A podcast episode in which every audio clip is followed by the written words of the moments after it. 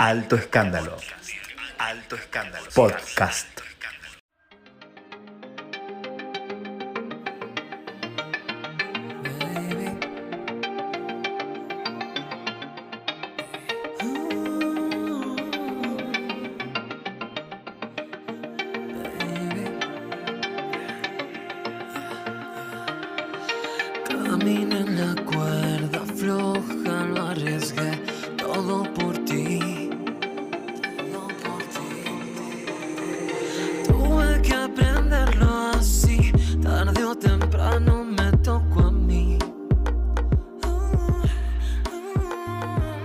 Seguimos navegando el podcast de Alto Escándalo, una nueva entrega, una- un nuevo episodio y la voy a presentar a ella. Ella es psicóloga, es sexóloga y PINE. Ahora nos va a explicar lo que es PINE, yo no lo sabía. Ella es Valeria Farhat, es una amiga y te doy la bienvenida, ¿vale? ¿Cómo estás? Hola, ¿cómo están todos? Bien, bienvenida al podcast de Alto Escándalo en tiempos de pandemia. En tiempos de COVID, sí. Complicados, pero De la bueno. Bueno, antes que nada, eh, Valeria, quería preguntarte, ¿qué es lo de el, el desglose, si me puedes explicar, eh, PINE? Porque yo te presenté como psicóloga, sexóloga y PINE.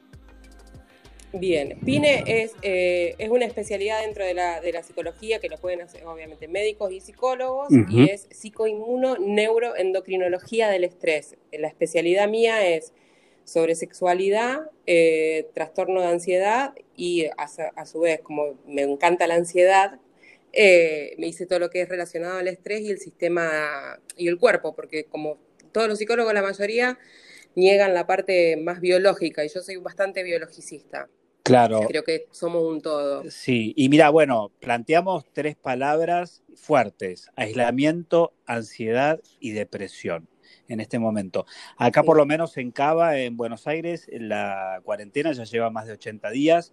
Eh, co- yo te quiero preguntar, como primera medida que seguramente nos ha pasado a todos, al entrar en cuarentena, ¿por qué nos sentimos que eh, nos sentimos prisioneros, que nos falta algo? ¿Qué, qué es lo que nos pasa? La- la- yo creo que el, el confinamiento que tuvimos, nosotros, yo soy de Santa Fe de Rosario, nosotros estamos saliendo, Sí. eh, por ahora estaríamos saliendo, pero ahora lo que yo empiezo a observar en, en Rosario son todas las consecuencias que trae eh, el aislamiento. Yo creo que lo primero que, que- que comanda todo este aislamiento es la inseguridad. La inseguridad en todos los aspectos, emocional, familiar, eh, se ponen las personas, lo que estoy viendo de mis pacientes, es esto de replantearse casi la vida entera. Y las edades que estoy viendo con mayor eh, trauma que trajo el confinamiento son los jóvenes, somos los jóvenes. Eh, la gente mayor fue mucho más resiliente al, al- al tema del aislamiento.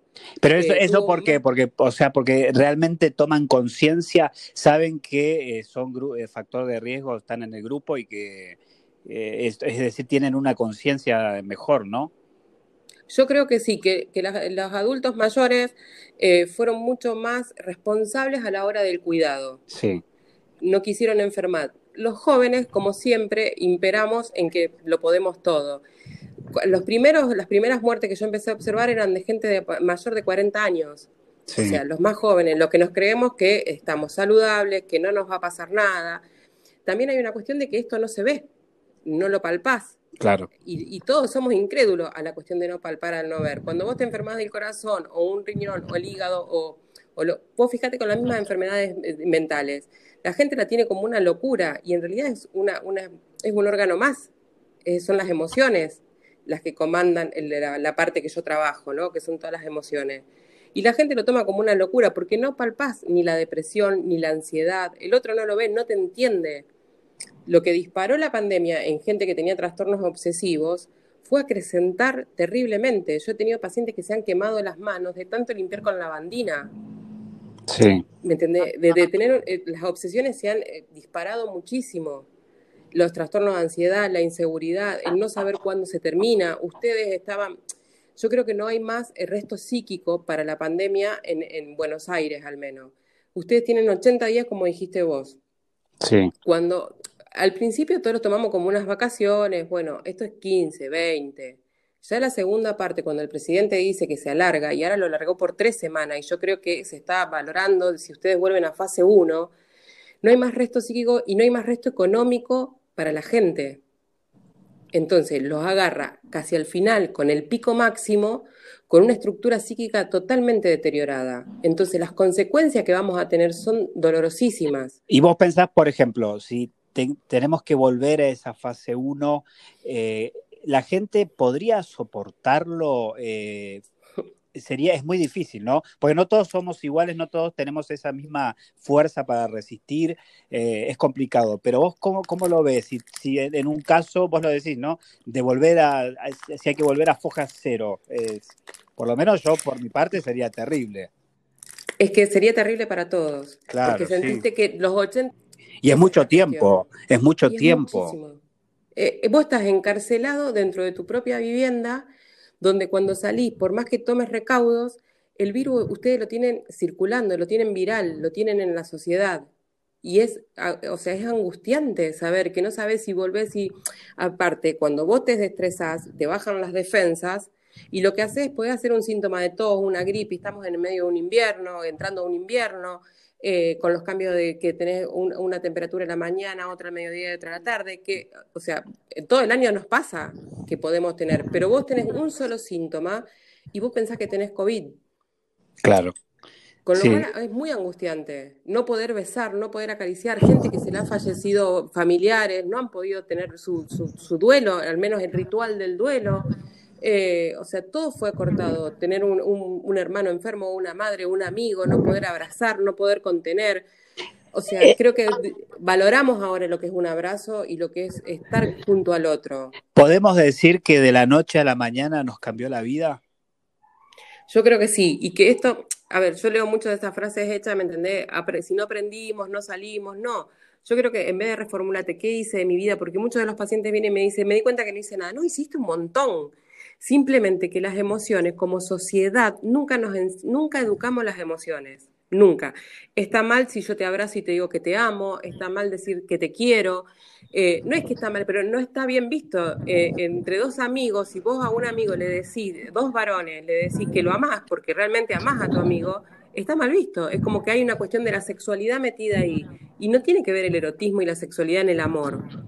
En el amor parental, en el amor de amistad yo creo que tendríamos que reeducar las emociones, en este, al menos en nuestro país, porque nunca nos enseñan a esto, nos enseñan a matemáticas, nos enseñan a, cómo redactar, a que no tiene un error de ortografía, pero no nos enseñan a amar claro, esas emociones. Eh, totalmente cierto lo que decís. Eh, también eh, en época de, cuarentena, así de confinamiento, puede ser que uno se sienta más cansado y que, por ejemplo, vos decís, bueno, tenés actividades, qué sé yo, puedes estar trabajando de tu casa, pero no es el mismo ritmo que vos tenés habitualmente en tu vida, pero te sentís más cansado y, por ejemplo, cuando vas a dormir, dormís más todavía.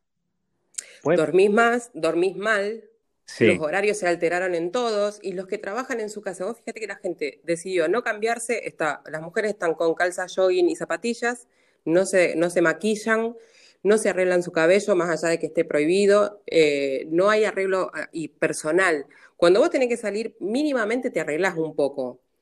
Así sea tu trabajo y estés trabajando con la computadora en tu casa. Yo tengo muchos amigos que están haciendo home office. Yo también estoy haciendo consultorio online. Y las primeras veces, bueno, me cambiaba como de la parte para arriba para que el paciente me vea. Y bueno, yo tengo que seguir mi ritmo habitual, como cuando salgo a mi consultorio, porque eso también hizo que comiéramos más, que la inactividad física, el estar, la mayoría de las pacientes mías que son mayores están con mucho dolor corporal porque era o el sillón o la silla. No había otra cosa para hacer. Y, no todo, el mundo, y no todo el mundo hace actividad física, no todo el mundo tiene esa constancia, ¿no? Porque es muy importante el tema de la actividad física en estos momentos, ¿no? En estos momentos es fundamental. Por eso, eh, ustedes cuando le dejaron salir, salieron, viste, cuando le abren la jaula y salieron todos.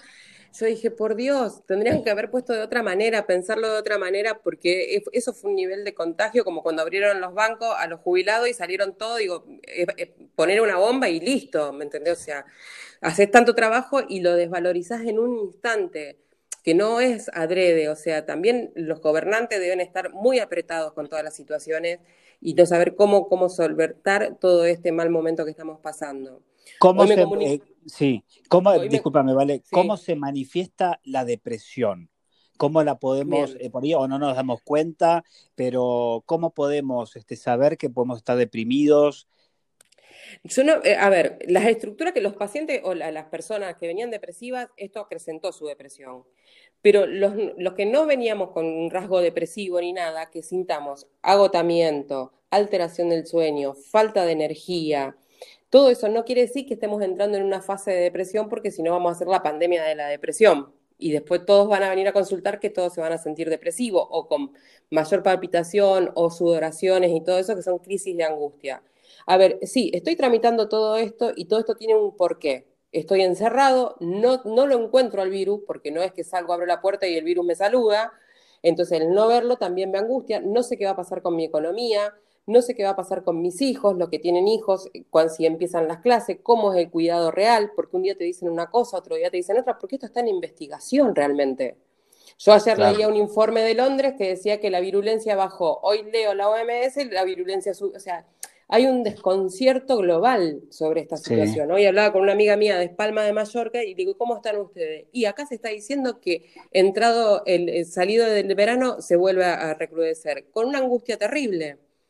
Así es. En Italia aumentaron los casos, en Estados Unidos, después de las marchas eh, antirracismo, también se dispararon los nuevos contagios.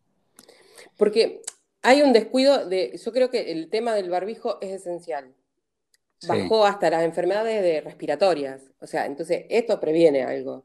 Entonces, utilicemos el barbijo y utilicemos el lavado de manos. Eh, las dos medidas para mí esenciales, como yo le digo a todo el mundo, salí, camina un poco, no toques, volvé y limpia, tirá el barbijo de última o lavalo, déjalo con agua caliente, o sea, pero salí, tenemos que salir porque somos seres sociables y esto no va a traer otra, la consecuencia de esto, ni siquiera nosotros los profesionales de la salud mental lo podemos abarcar o pensar cuáles van a ser las consecuencias. Yo anoche, porque también tengo alteración del sueño, pensaba qué va a pasar con los niños que empezaban primer grado, Oh, con, sí. con los que tenían las expectativas de su primer año de la facultad, con los que Mm, estaban arrancando un sí. trabajo. O sea, se dispara por miles de millones de lugares que lo podamos pensar. Y es algo que vamos aprendiendo eh, día a día, ¿no? Porque es algo nuevo. Eh, vale, para terminar y agradecerte este, este- este contacto que me parece sumamente importante.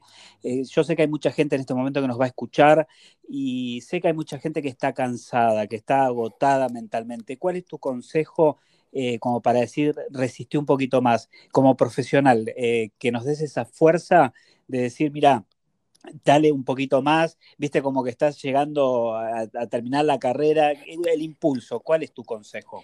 Mi consejo es, eh, más acaba, que son los que ustedes están en crisis realmente con, con el tema del COVID, esperen un poco. Si necesitan salir, salgan, pero no salgan a correr en cuestiones masivas, eviten la masividad. Eso, eh, como primer medida, eviten la masividad y usen barbijo y lávense las manos. Segundo, estamos a poco de salir y de encontrarle la vacuna a esta situación. Interiormente lo que les pido es, me falta poco para poder abrazar, me falta poco para poder tocar, utilicen todos los medios de comunicación, utilicen las llamadas antiguas de teléfono fijo, si el que lo tiene, si tenemos gente mayor que lo utiliza, tengamos el contacto de la voz, no perdamos la voz. La voz es lo más esencial en este momento. No te puedo tocar, no te puedo abrazar, pero sí te puedo escuchar.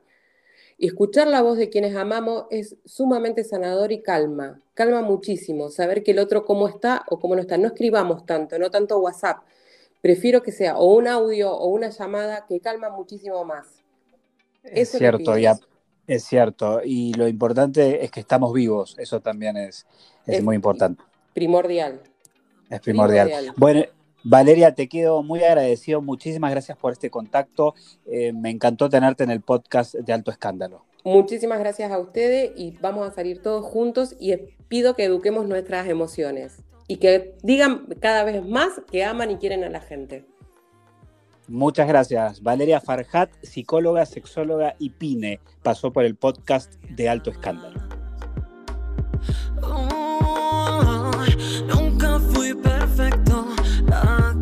Y efecto me iba a alcanzar.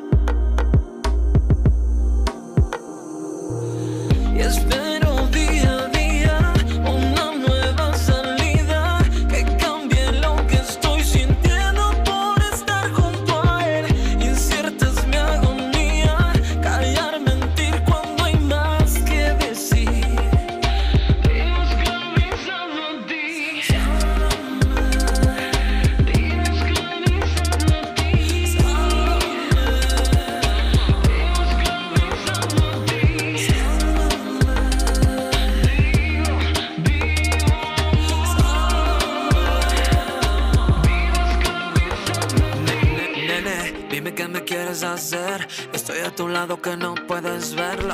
Yo solamente quiero darte placer.